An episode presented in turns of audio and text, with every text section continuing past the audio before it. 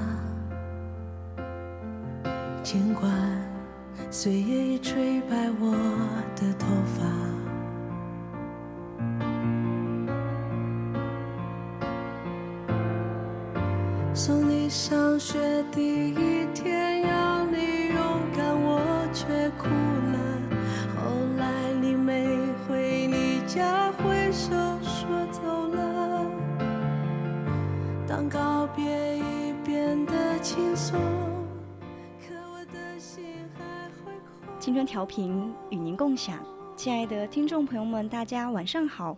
您正在收听到的是 VOC 广播电台。每天晚上二十点至二十三点三十分为您直播的晚间节目《青春印记》，我是今晚的主播栗子。我是第一次做女儿，可也是第一次来做我。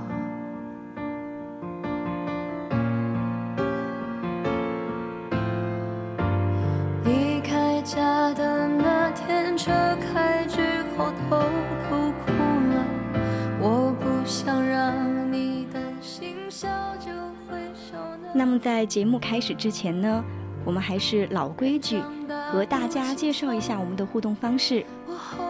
大家可以点击荔枝的链接关注我们的节目，或者微信搜索 FM 一零零青春调频来关注我们的公众号。四川的听众朋友们呢，也可以打开收音机调频 FM 一零零收听 VOC 广播电台。那如果你对我们的节目感兴趣，也想和我有更多的互动，那就加入我们的 QQ 听友私群二七五幺三幺二九八，就可以与我进行互动啦。子的花开了我，我牵挂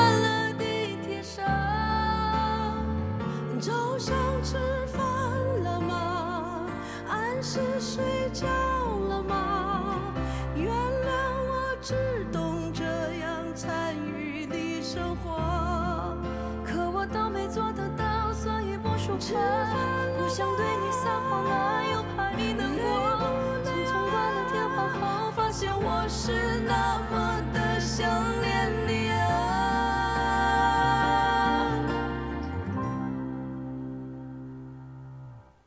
我的孩子啊，我不知道自己做的够好吗？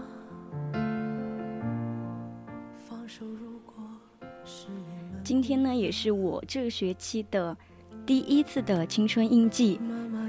然后今天晚上呢，要和大家探讨的一个主题是关于原生家庭的。然后我写下的这个标题叫做“其实我也没有那么坚强”。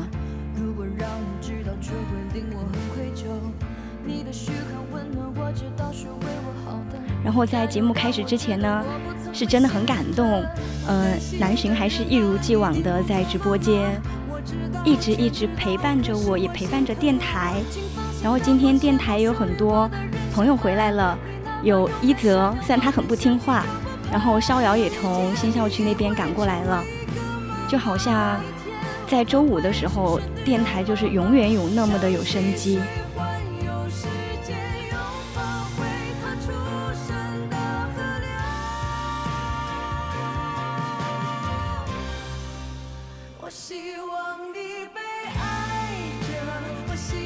现在呢，在放的这首歌曲叫《是妈妈是女儿》，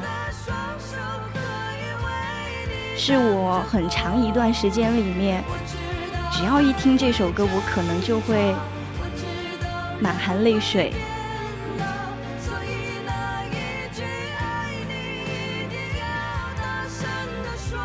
就像今天晚上想要和大家谈一下原生家庭。其实我一直不是很愿意去提到这几个字，我一直都觉得好像我现在二十几岁，然后张口闭口就去谈原生家庭，会有那么一点点的幼稚。但是我这两天恍然发现，好像我们这个年纪是无法避免这样的话题。对，生而不养，养而未生。生养一直都是一个比较有争议的话题。我的孩子啊，我不知道自己。嗯，原生家庭它可能对我造成的伤害，它会在不经意的一个瞬间，像潮水般向我涌来，将我淹没。我在很长的一段时间里也会在深夜里大哭，然后哭完过后就拍拍自己的脸，告诉我其实也没有什么，然后会麻痹式的告诉自己，这并不是我的错，我可能做的还挺好的。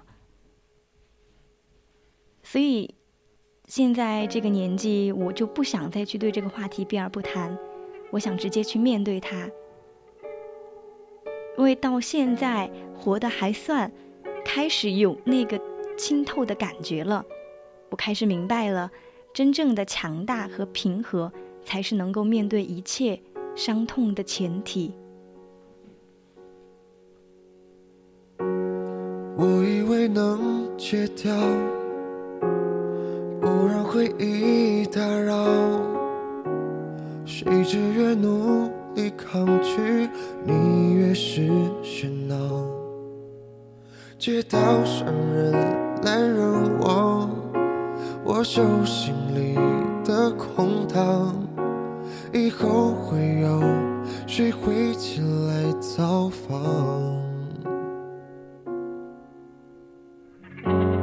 在拥挤的人潮，寂寞一旦猖狂，心就立刻被丢到旷野里。当世界荒凉如岛，只有你能做停靠，也难免我拉着过去不放。治不好想念你的嗜好，再多时光都徒劳，有谁能替代你？给的怀抱，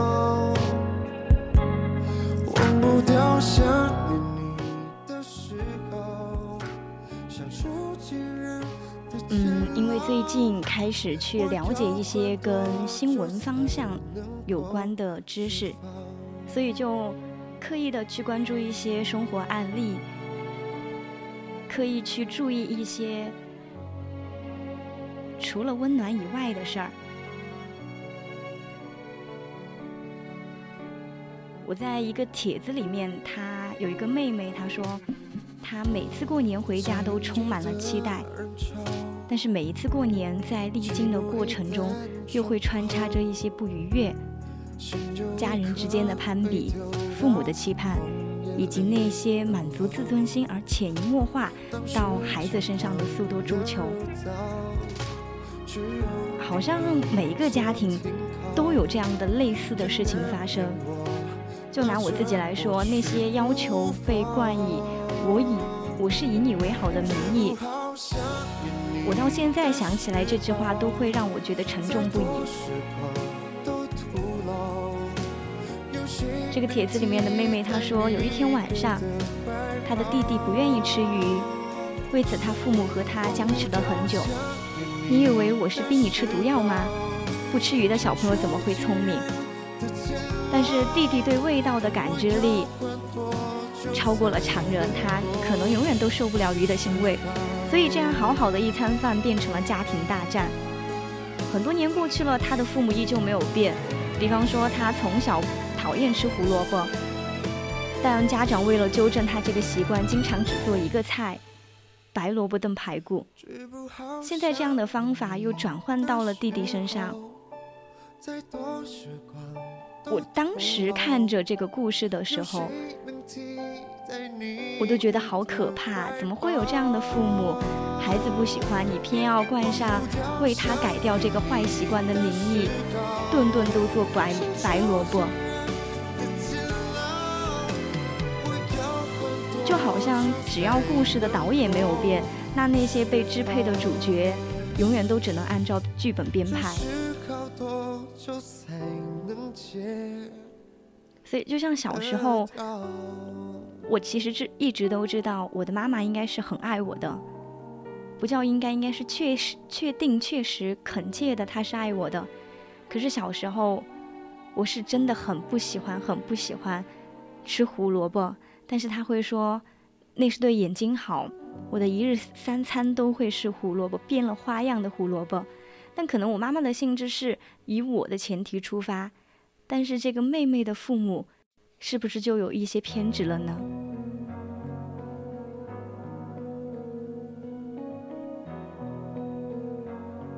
南浔说他其实看到过真实的案例，之前去支教，那里大部分的家庭都是重组的，基本上都属于生而不养，因为没有条件抚养。于是他的结局就是同一村庄的人可能村头那家生了小孩，但是鉴于条件无法抚养，就选择扔掉或者是送走，而且都是送给离得不远的人家。所以为什么一定要去生呢？没有那个能力，就不要去触碰这样一个沉重的话题。我会认为这样的人会很没有责任感。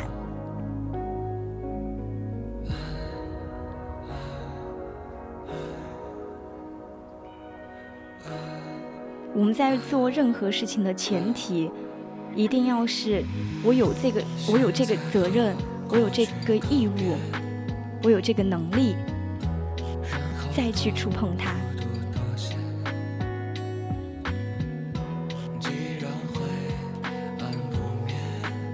就拿南浔说的这个，嗯，生而不养的这样一个话题，我不知道大家会不会跟我有共同的想法，就是很多人已经把孩子当成了一种工具。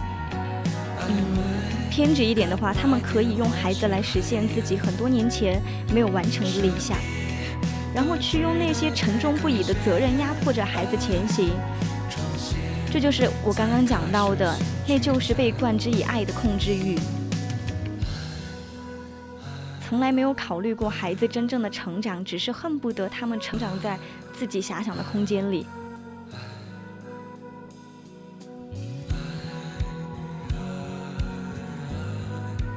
其实每一个孩子他们在成长的早期的时候，都是需要一些爱的教育。我们也是需要用一种爱的实践和感化，去温暖他们。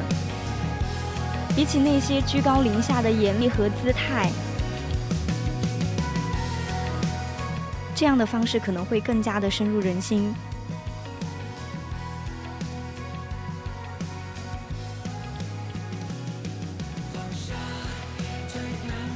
嗯，南浔说，那个当地有一个恶俗，就是不生小孩是违背祖训，对祖训的愚钝支持已经大于了本身对小孩的责任感，就是思想有问题了呀。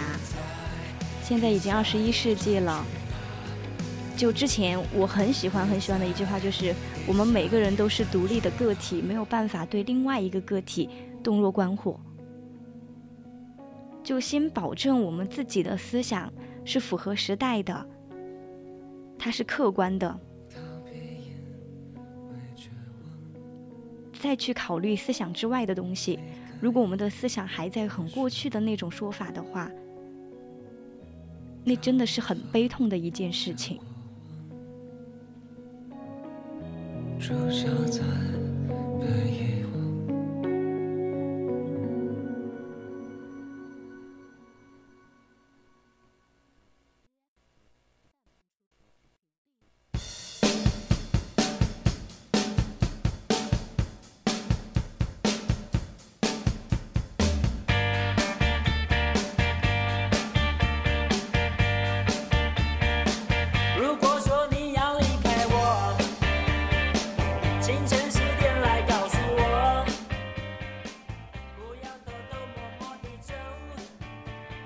不生孩子是一种善良。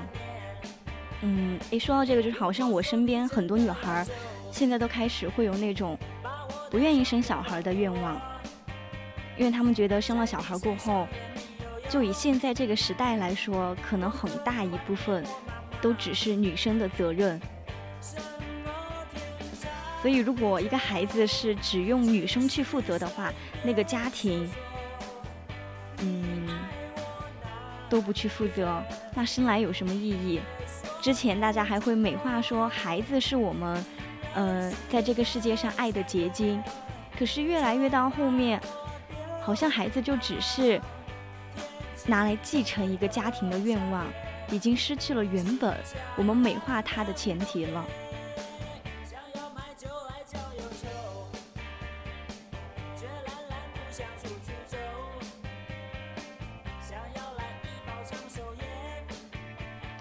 嗯，之前的时候，老师上课给我们分享过一个作品，嗯，里面内容是关于一个初中生他写的一个遗书，看完之后，嗯，真的是会让人唏嘘不已的。就是那个女生可能才十四岁，也就是初二、初三的年龄，但她写的那封遗书已经达到了三页那么多。她说她自己的压力很大。离世之前，把自己的压岁钱全部都整理在桌上，并且考虑到怕他自己的房子会变成凶宅，他就会让自己死在外面。母亲对他的要求是要考到年级前十，但是他可能压力很大嘛，就只保持在了年级前二十。他说，母亲喜欢的是期望中的自己，但是他达不到，就不是母亲最喜欢的孩子。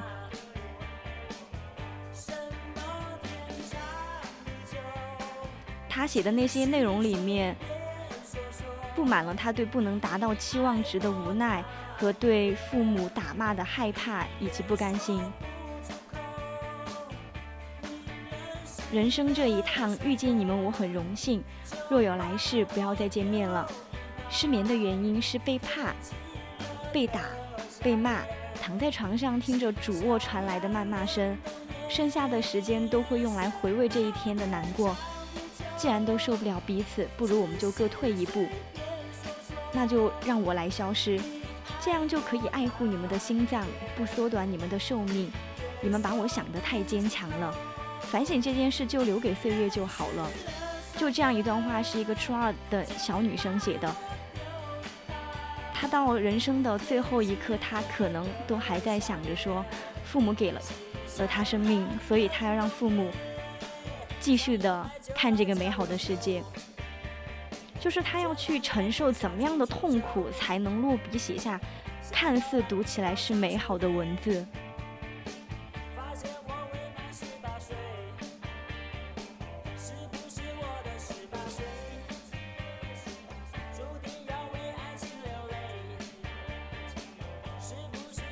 就像刚刚一直在谈生而不养，养而不生，但是我一直都认为。生了过后，对于孩子的教育那是至关重要的。嗯，我们不能一味的强加给我们的下一代一些什么样的思想，一些什么样的任务，就让他们自由生长。生命是自己的，我们也得为自己的生命负责。如果一味的为别人怎么想，那我们活成了什么？那就不是独立了。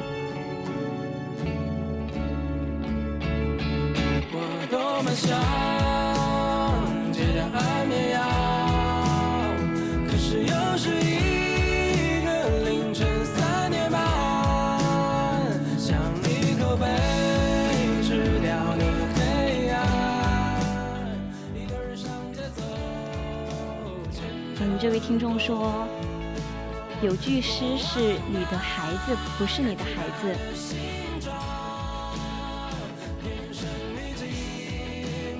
所以如果没有准备好面对崭新的生命，那就应该不要去创造这个生命，否则对于生命来说是残忍的。对，确实对双方都是残忍，对家长、对孩子都是一种折磨。就这个世界上，除了爱。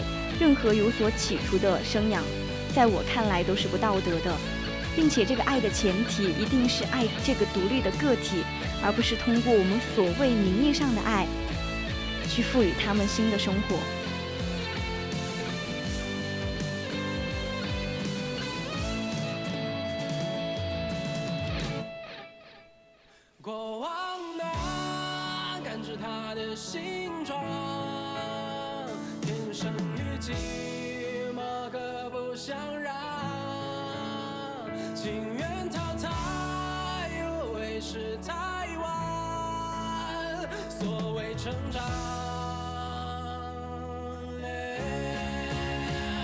很久之前，很多嗯，可能八九十年代的人，他们就会觉得说，就很正能量的那一部分人，他们就会想着，我明明知道这个世界是苦难大于甜蜜的，但我还要生养你，这是我的自私，是我想让我的小家庭更加完整，也是我想体验母亲这个身份。生你本身就是满足我的私欲，所以你不需要报答我们。我觉得这句话真的好应该，我们通过主流媒体去播放出来，让更多的家长知道，我们在给予孩子生命之前，就是出于我们自己私心的。但是他们重获新生过后，那是不是他有选择什么样生活的权利了？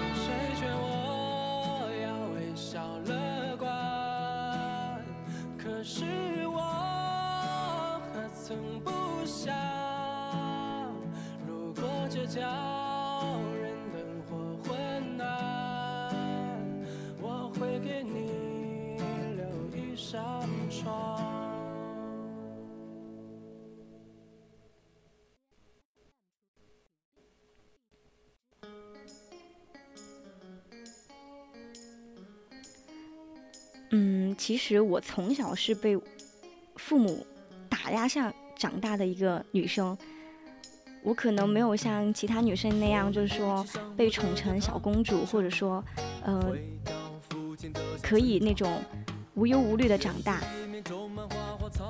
我从小是在什么样的环境下长大呢？是在我妈妈不停的 PUA 式，然后我妈不停的将她的思想强加于我的大脑。然后在家里，我的妈妈可能比较强势，所以我的父母平时都只能，我的父亲就只能做一个维持两边的关系平和的一个状态。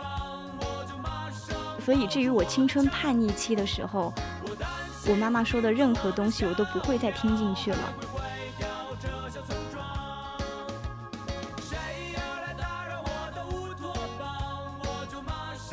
就他们经常会告诉我说：“你是一个女孩子，你不需要太拼命去拼你的事业，你随便找一个人嫁了，过平凡的一生，就行了。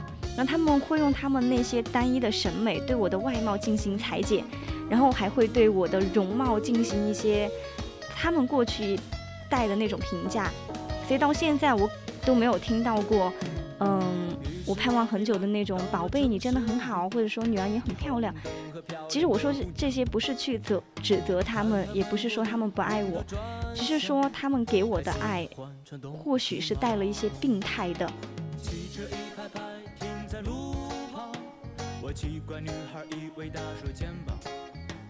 我受不了这乌烟瘴气。但是我好像发现很多中国式的家庭，可能有一小部分人，他们的爱都是畸形的。就是我父母，他们连自己都不会爱自己，我还怎么去奢望他们用正确的方式来爱我呢？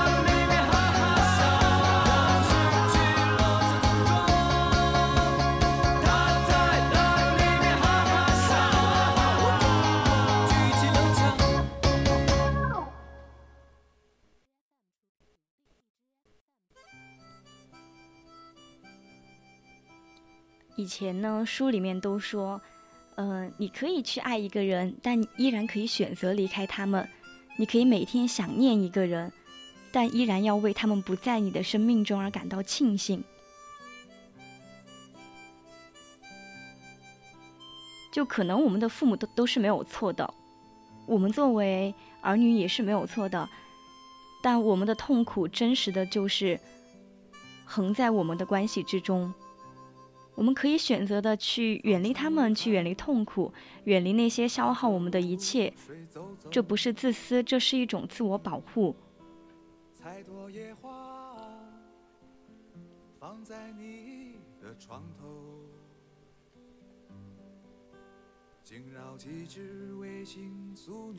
这个世界的能量，它一定是守恒的。就如果你觉得你的父母不爱你，但你有朋友会给你很多美好的爱；如果你没有很多朋友，但总会有一个人历尽千帆来到你的身边，告诉你这一切都值得。或许这一些我们这一生都可能没有，但是我们必须足够爱自己。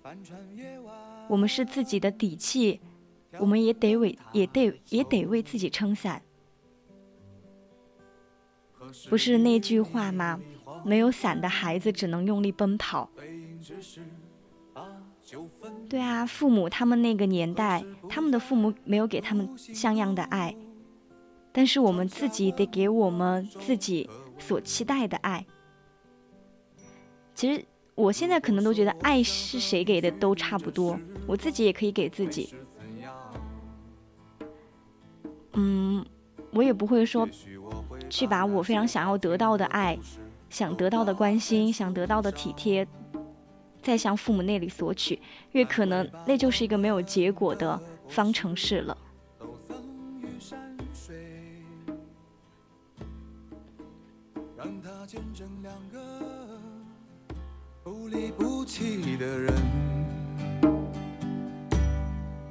如果说你陪我到清晨到黄昏。会是怎样？也许我还有更多的故事要对你讲，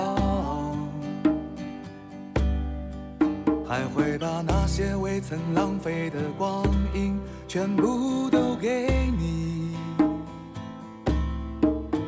让你不再彷徨，满心欢喜。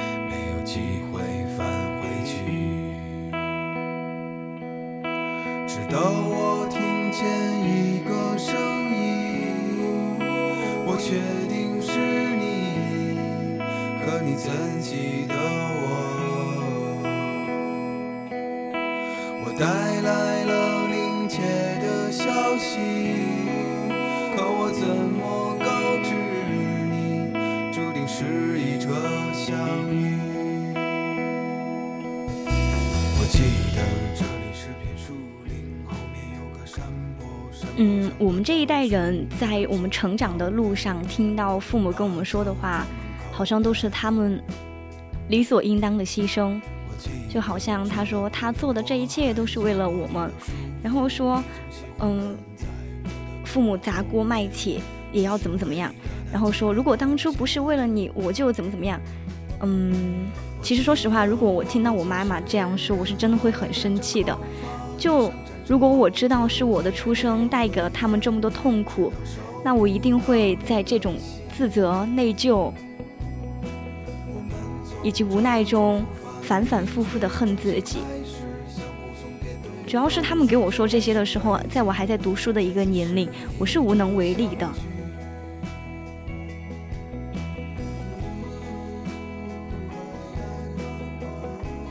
就之前，嗯，那个很著名的短视频博主 Papi 酱嘛，他就讲述了他跟他妈妈很想用暖风机，却在他面前一直表现不出来，他不要。然后有一次他回家，发现妈妈正在使用暖风机，就由此引开了一段对中国父母牺牲式爱的一个思考和讨论。就我之前还在和父母说，如果你们总是给我提牺牲式的爱，你们想让我是感动的还是自责的？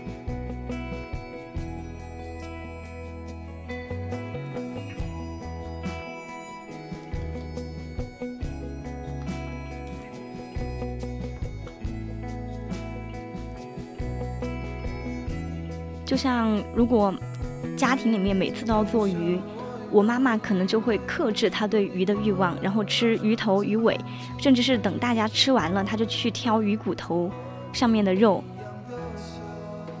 或者说，嗯，之前那些很常见的例子，像父亲他可能有一年赚钱很艰难，就和他提起了冲突，然后他就会忽然大火似的说：“我和你妈这样辛苦是为了你。”就我每次听到这样的例子的时候，我的反应不是感动，是一种负罪感。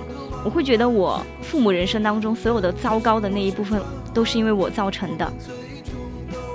然后我妈妈也经常到现在都还在说，她说：“嗯、我现在都四十多岁了，你大学毕业我就五十岁了，我这个年纪还能干嘛呢？以后可能就等你结婚生孩子，然后我当外婆帮你带孩子。”我每次听到这种话的时候，我是真的会很生气。我觉得父母他们也是独立的，五六十岁也可以做很多事情，不应该是拘泥于我身边围着我转。就像我有个很好很好的朋友，嗯，他从小的时候他父母关系就不是很好，然后婚姻也比较糟糕，他就是在这种患得患失中长大的。他妈妈最常挂在嘴边的一句话就是：“要不是为了你，我早就离婚了。”长大后，他就去劝他的妈妈离婚，他妈妈就不愿意了。所以你说这种话说出来干嘛呢？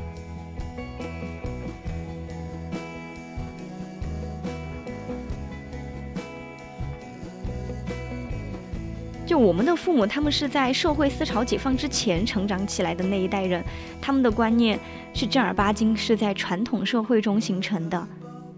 就比如刚刚有提到的，不孝就有三无后为大。比如那种男主外女主内，但是我们零零后、九零后，我们是在新思潮下生长起来的，所以我们和父母之间的很多问题不仅仅是家庭之间的了。它很有可能是因为时代变迁下两代人思想的矛盾和冲突的一种碰撞了。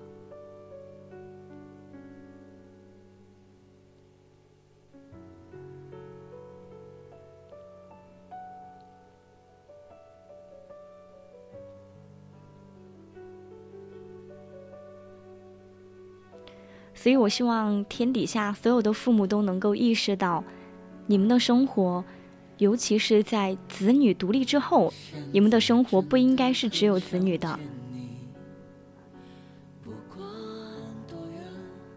我也希望我的父母的幸福感是不应该全部来自于我的，你们的幸福感是应该有很多事情去组成的。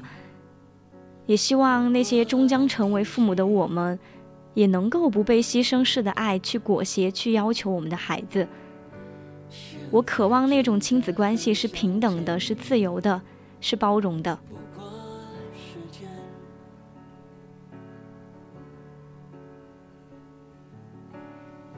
现在真的很想见你，没人能阻挡。我无法克制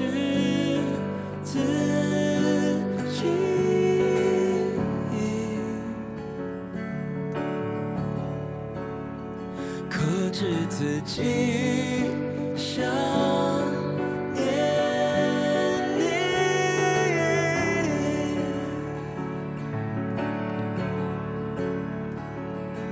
如果思念是微风。如果思念是大雨，如果我能搭上筋斗云，如果不屈服命运，如果不听从注定，是不是能有不同结局？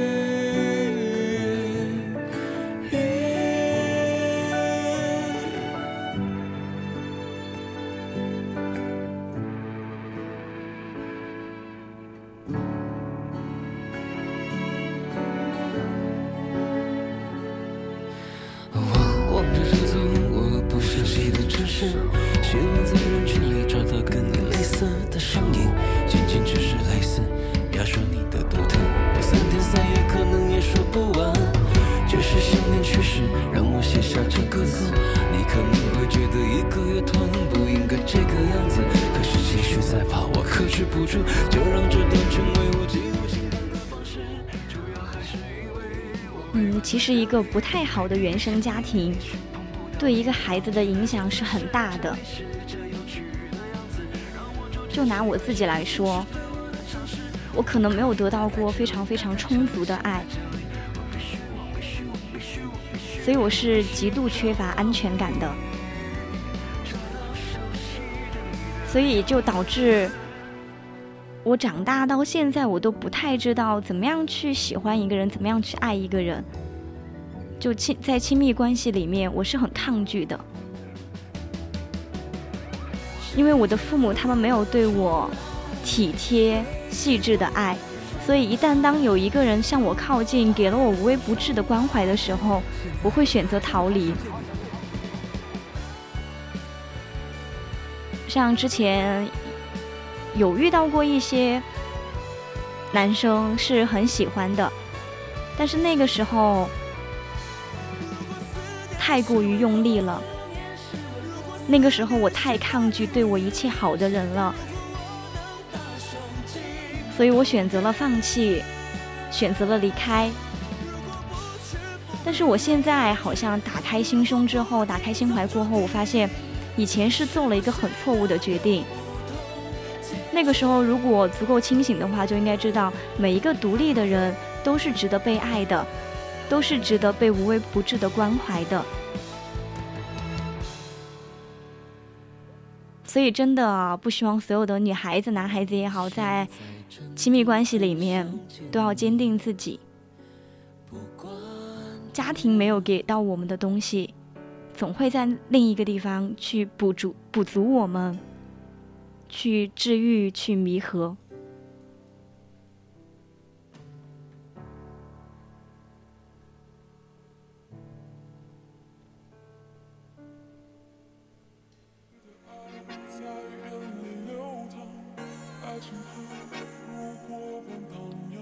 太好的原生家庭对一个人的影响有什么样的呢？情绪不太稳定，喜怒无常，内心敏感，好像这些东西我身上都体现的淋漓尽致。但是如果要我去举一个非常具体的事例，要怎么样去细致去描述它，我好像都想不出来了。在过去很长一段时间里面，我是很抗拒去和别人敞开心扉的。我也是很怕那种别人一个小细节就对我有其他的眼神。那个时候我会对那个眼神过分的解读，就已经是敏感到觉得自己有一点病娇的状态了。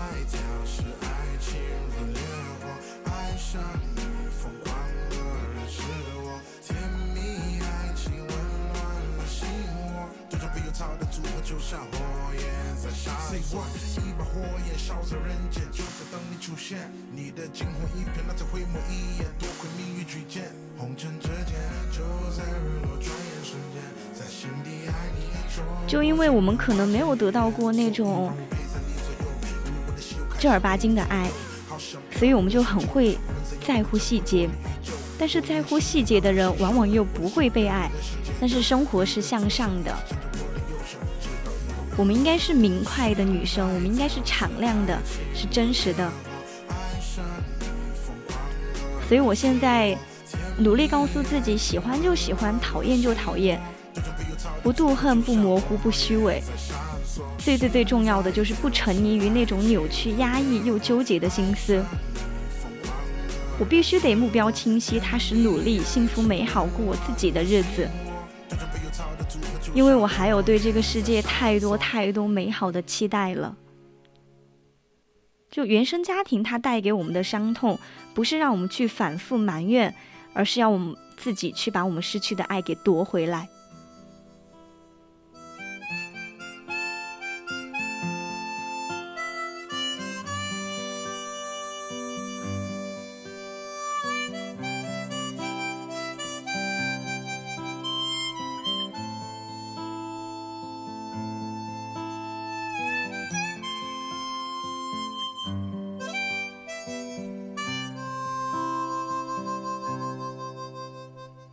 早春微寒，踏着露水走走，采朵野花放在你的床头，惊扰几只卫星宿鸟，邂逅几只蹦跳游虫，困起几束阳光。让时光静静地流走，风筝悠悠，想念放飞的手，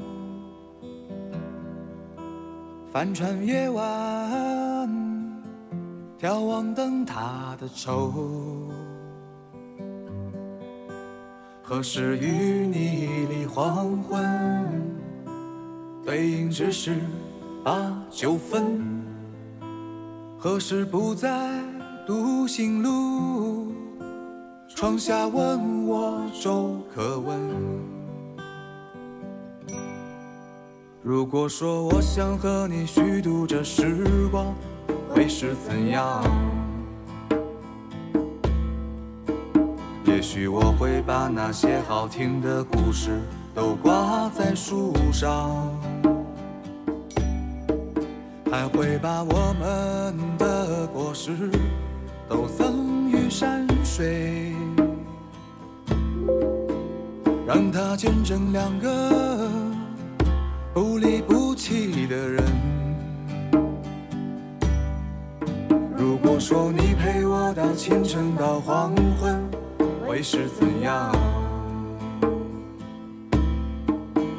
也许我还有更多的故事。要对你讲还会把那些未曾浪费的光阴全部都给你让你不再彷徨满心欢喜。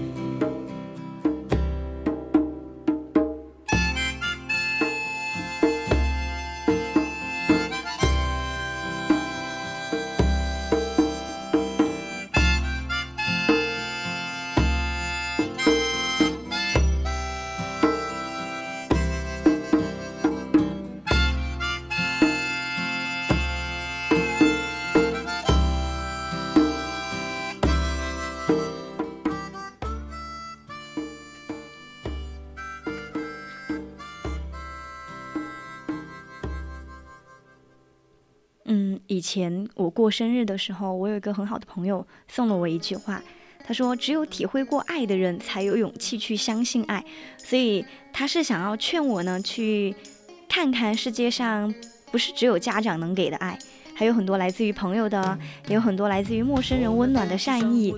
就是只要你感受到爱了，那之后我们的爱才会有力量去给到别人。一个吊床。我曾经有一个梦想。就像之前我们去去讨厌父亲是平庸的，但是我们不知道他曾经可能也是一个怀揣梦想的少年。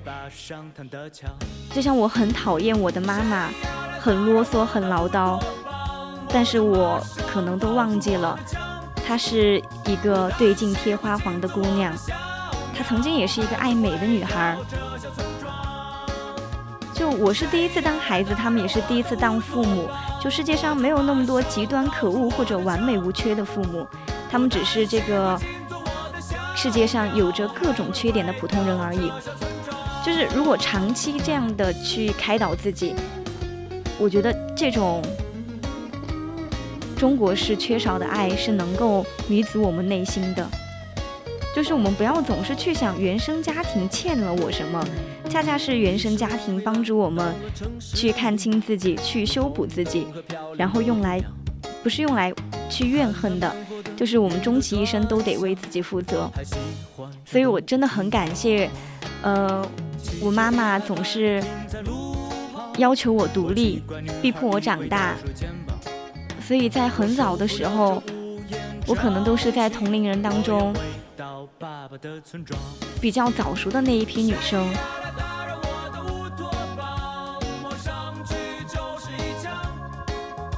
我也可能是比在同龄人面前可以提前去独当一面的人。虽然这些东西我都不想这么早去拥有，但是很感谢我的妈妈吧，让我现在可以非常。乐观的长大，可以与别人交流的时候自然大方，让我学会了，也变成了一个温暖的人。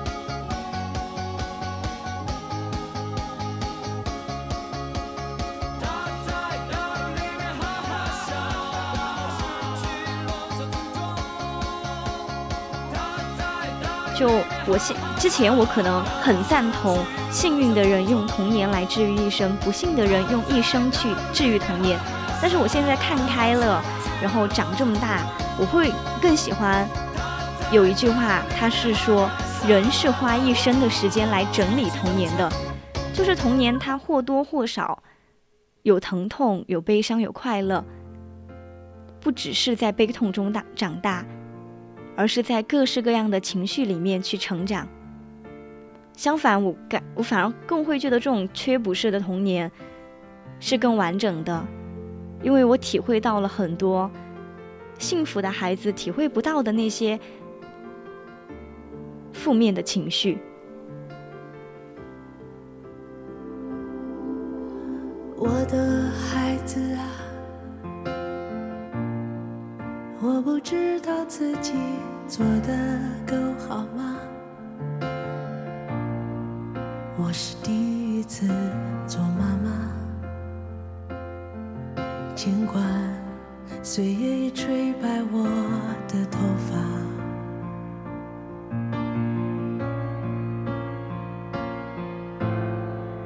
送你上学第一天，要你勇敢，我却哭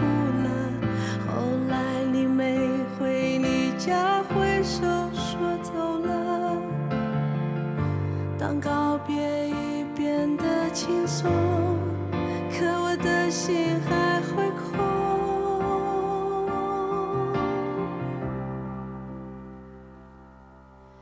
亲爱的妈妈，我不知道自己做的够好。我是第一次做女儿，可也是第一次来做我。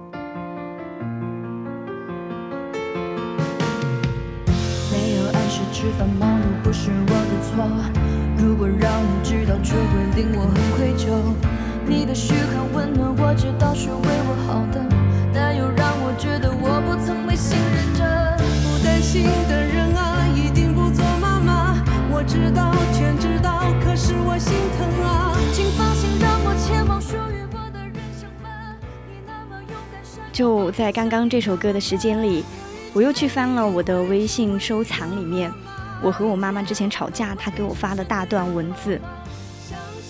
可能我在吵架的时候看到那些文字是很气愤的，可是我现在重新来看这些文字的时候，我真的感觉自己挺糊涂的，挺混蛋的。我总是在埋怨我的妈妈，她不够体贴，不会说那些好听的话。我总是嫌弃她，觉得我长不大。我总是讨厌她给我安排各式各样的家务，让我快速长大。但是我妈妈打的那些文字里面，也有很多她看不懂我的样子。她说我在家人面前太冷静了。太坚硬了。他说他想说一些好听的话的时候，我甚至连一个微笑都不肯给他，要他怎么说出那些好听的话？哦，有一句话他说我的心太硬太冷了，感觉永远都没有办法把我捂热。就好像我现在看到这些文字的时候，我其实是很难过的。就是明明知道两个是互相爱着的人，但是总是找不到对的方式，总是找不到对方能够接受的方式，所以一直处在一个互相讨厌、互相埋怨、互相嫌弃的状态里。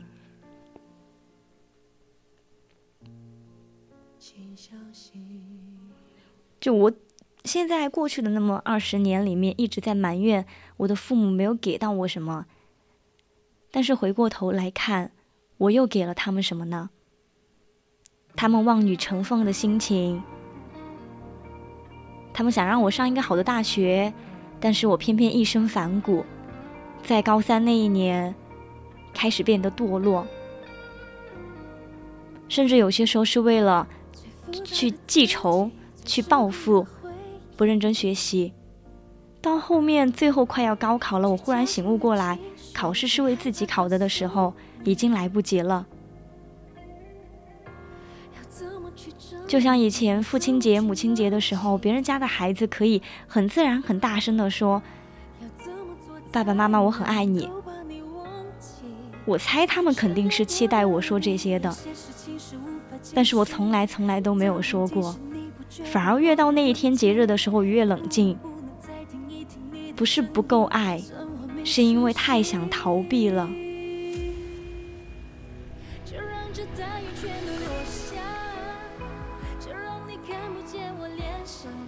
就像小时候，他们逼着我去学书法，逼着我去学跳舞，但是我偏偏去选择了学习游泳，就是因为我不太想按照他们的路去走。所以一步一步走了太多弯路了。我现在都还记得高考出分数那一天。其实我早就预感到我的高考分数应该不太高的，应该很不理想。但是查分数那天，我很冷静。看到分数的时候，我恍然大悟。我在最后那一年里做出的那些决定有多可笑、多荒谬。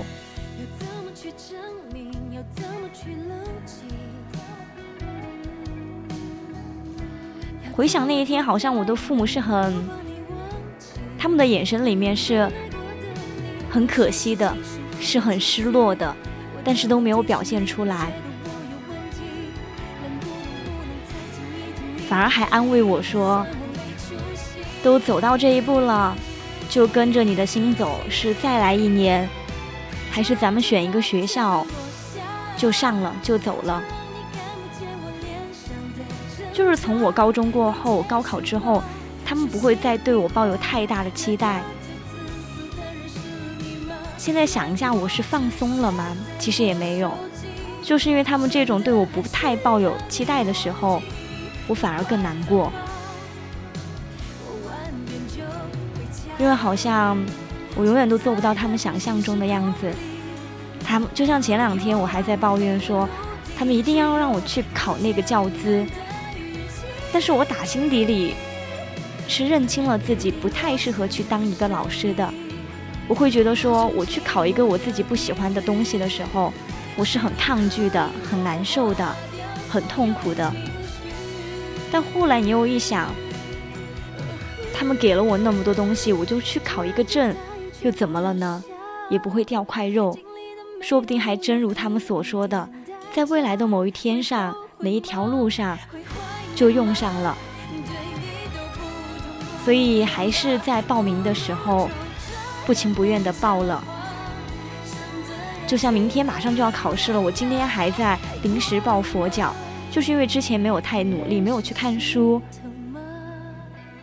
把五百页的内容要浓缩成一一张 A 四纸，是件极其痛苦的事儿。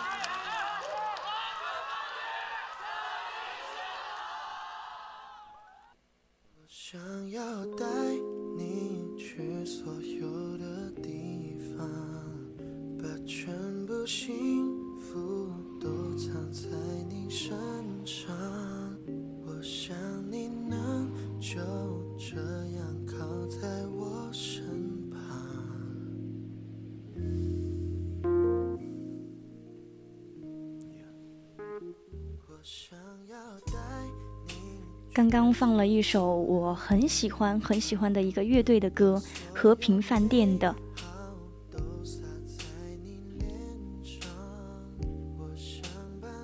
然后里面刚刚唱到了一个一句歌词，就是“礼物你不要，那就不要了；你不爱我，我就去爱别人了。”我就忽然想到了，就是跟今天主题很契合的一个话题，就是嗯。因为原生家庭影响长大的孩子，一定是很独立的。但是现在想来，这个独立孩子的背后，可能不是独立，是缺爱。缺爱的表现是什么呢？就是他还没有享受过如何被爱，就必须要去学会爱别人了，去理解别人，去包容别人，凡事都要自己扛。这样的人就是刚刚我有讲到的，极度极度的缺乏安全感。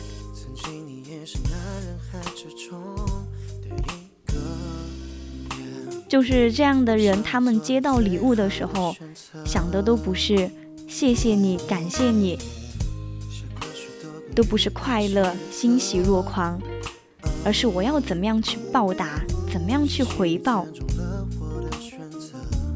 所以就可以想象。这样长大的女孩或者男生，要怎么去幸福呢？要怎么样去自信呢？要怎么样去给下一代成为榜样呢？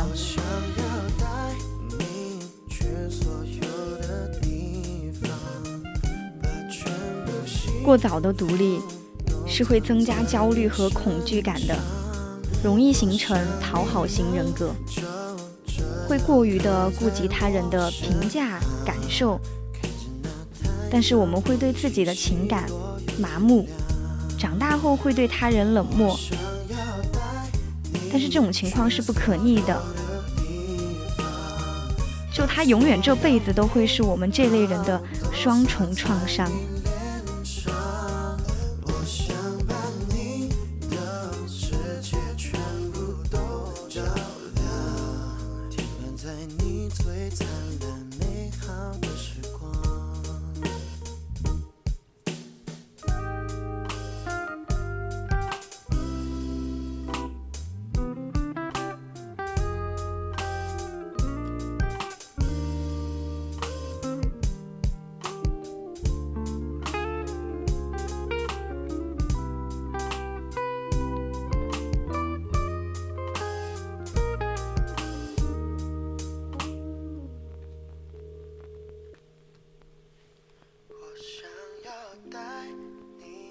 嗯，我一直的观点是，原生家庭缺爱的女生是不能过早的去进入婚姻的，是不要过早去结婚的。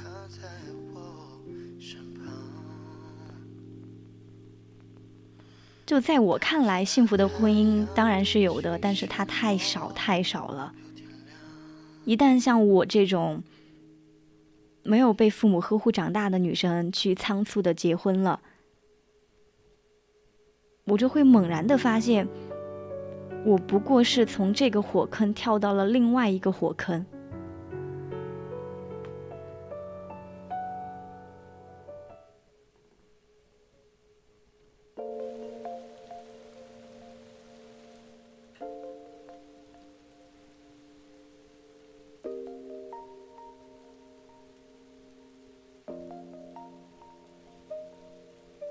就是人本来就是孤独的，在这种孤独的状状态下，我们是需要一些亲密关系去支撑的。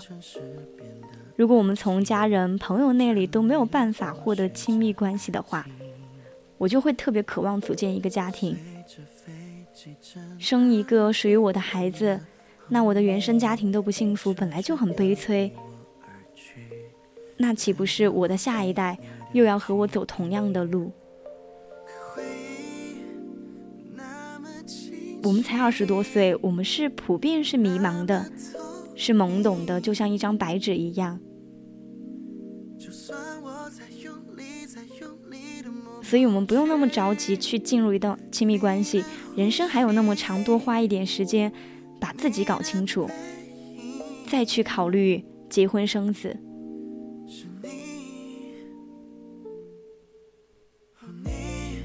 再去考虑生老病死。就结婚不会是我们唯一的归宿，我们也并不需要一头扎进婚姻。吃尽苦头后，我们才能看清那些婚姻的本质，其实就是爱自己。好的，就是我今天已经安慰了自己很久了。然后现在我们直播间有一位听众，他说他很伤心，很难过，想要我们。温暖的 VOC 广播电台，去安慰安慰他。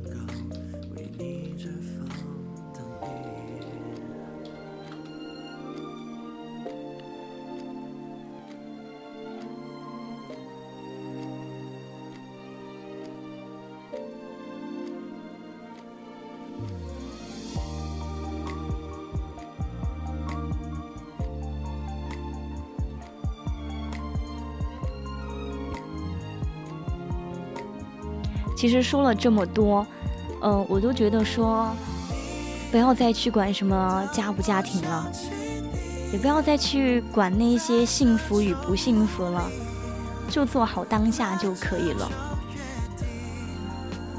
最起码不委屈自己，最起码不会对自己的未来后悔，最起码我们是自己。就可以了。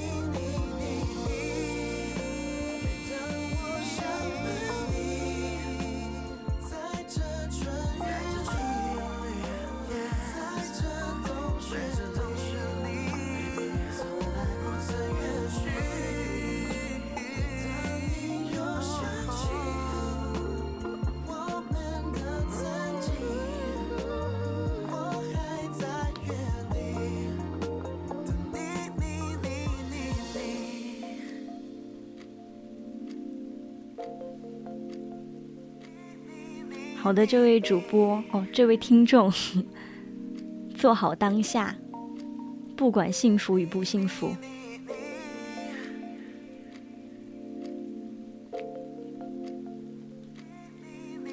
因为今天我们电台有一位大主播清月，嗯，就是遇到了非常常见的问题，小小的失恋了一下。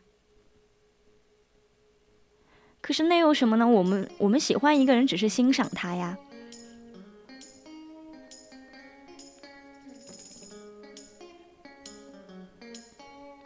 在我们的眼眼睛里面，它是美好的象征；在我们的眼睛里面，它是前进的动力。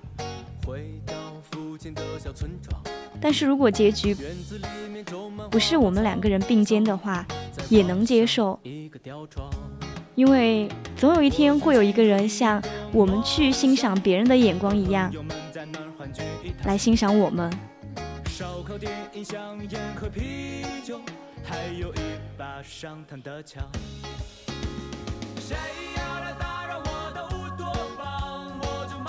就你要想，如果我们现在是欣赏他的，是单方面的，那总有一天爱的重了，他就会有压力。但如果我们爱得轻了，他我们又怕别人会走掉，那宁可不要。总有一天会有人像你爱我一样。爱我，对的，是的。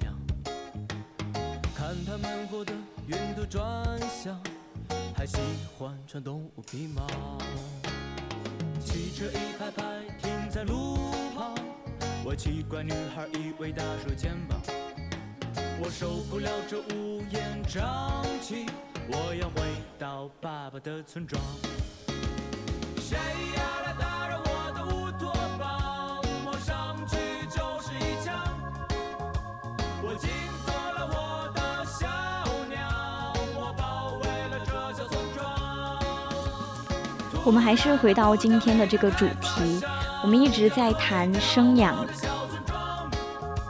我们一直在谈原生家庭，一直在谈缺爱与被缺爱。就是我们现在这样中国式的家庭，是有些父母可能是愈演愈烈的，他们从来没有将一个孩子视作一个独立的个体，只是层层叠叠、层层叠叠，用自己的期望去包裹住自己的孩子。但是要想啊，密不透风的世界里，是孩子绝望与窒息的深渊。小孩子他不是基因的延续。更不应该成为上一代人理想实现，或者是去满足虚荣与欲望的工具。父母也是需要被在育的。随着时代的更替，父母也需要重新去塑造自己的价值观，去撬开那些固有的思维。我觉得亲子之间最好的关系，莫过于彼此吸引、彼此启发，也彼此原谅。两者之间都应该相互帮助，成为更好的人类。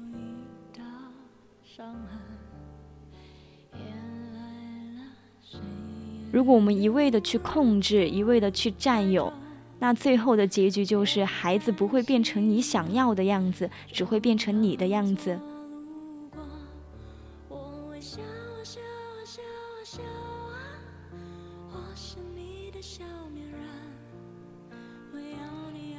嗯，我经常会对我的父母提一些要求。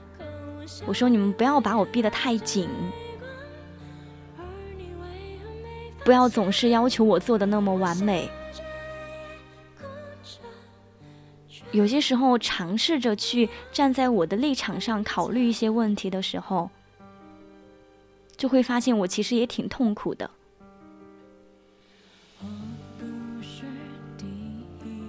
就像我的父母都可能不太清楚我到底是个怎么样的女生，就像他都自己会说，我面对一些事情的时候太冷静了。其实这就是因为亲子关系里面不够亲密，不够了解。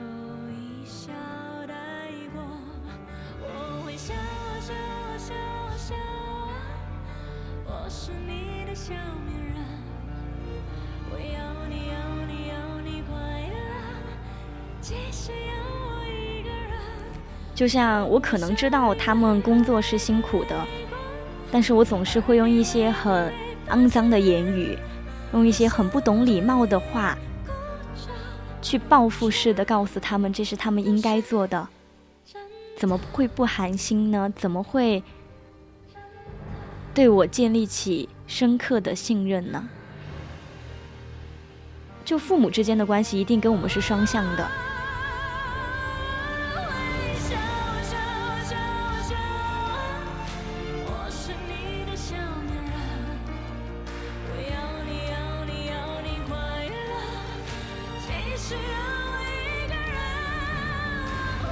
就我，我一直都在给自己的朋友说，我长大过后坚决不能成为像我妈妈那样的妈妈。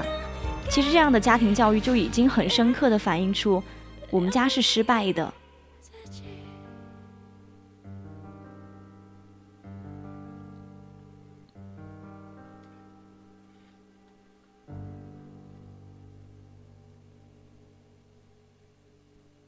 就像我有些时候发朋友圈，都要把我妈妈屏蔽了，就是因为她对我有太多太多的苛苛苛苛责，太多太多的规则。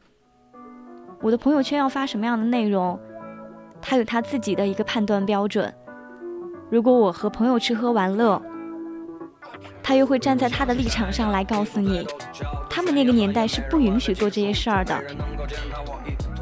些练，基础加以变化艺术是轮回，劝你别太专注，眼下时间不停，又在录音，我煞费苦心，我勤勤恳恳，就像每天练跑步的步兵。发誓我会握着麦克风，直到秃顶，谁敢挡我半个通？到我问候他的母亲，扮猪吃老虎，说自己已经苦听五年，怎么唱起歌来暴露自己是五音不全？放我像是宗师叶问，发扬国拳法，打美丽脸，靠美丽脸打天下的太多，一句话难以概括，怨叹你如此懒惰，早已经锈迹斑驳，早该手法来还我。教你如何叫兢兢业业，我用早已失传的 flow 让你心心念念。我不在乎我在荧幕里面受不受人待见，哎，不在乎我的一生黑夜大过白天，从不指望糟糕环境还有外界，我会切老，变成我想要的改变。不在乎荧幕里受不受待见，不在乎一生黑夜大过白天，从不指望糟糕环境还有外界，我会切老，变成我想要的改变。请先摆清楚位置，我怎么能跟你们类似？那我真的会累死。位子，学会扎根，利用话筒来发声光的窥视，让防御着所有的位置跟惰性与我对峙。哎，我无暇顾及孤外孤立，竖起了大拇指来夸我，还是妒忌身心虚假浮夸数据？挨，打是因为落后，还是错综复杂世界林中鸟儿真的太多了，所以才无法肃静。我散伙选择站在高处谈笑高歌，脑袋在高速运转，还要在最后弯道超车。你们的头衔因为廉价燃料掉色，更别提 boring 的错误。嗯，不行就参照高歌。他们发疯的想用夸张的方法发光和刺眼，可刺眼。本机械像是念字典，我们口碑好到不需要通过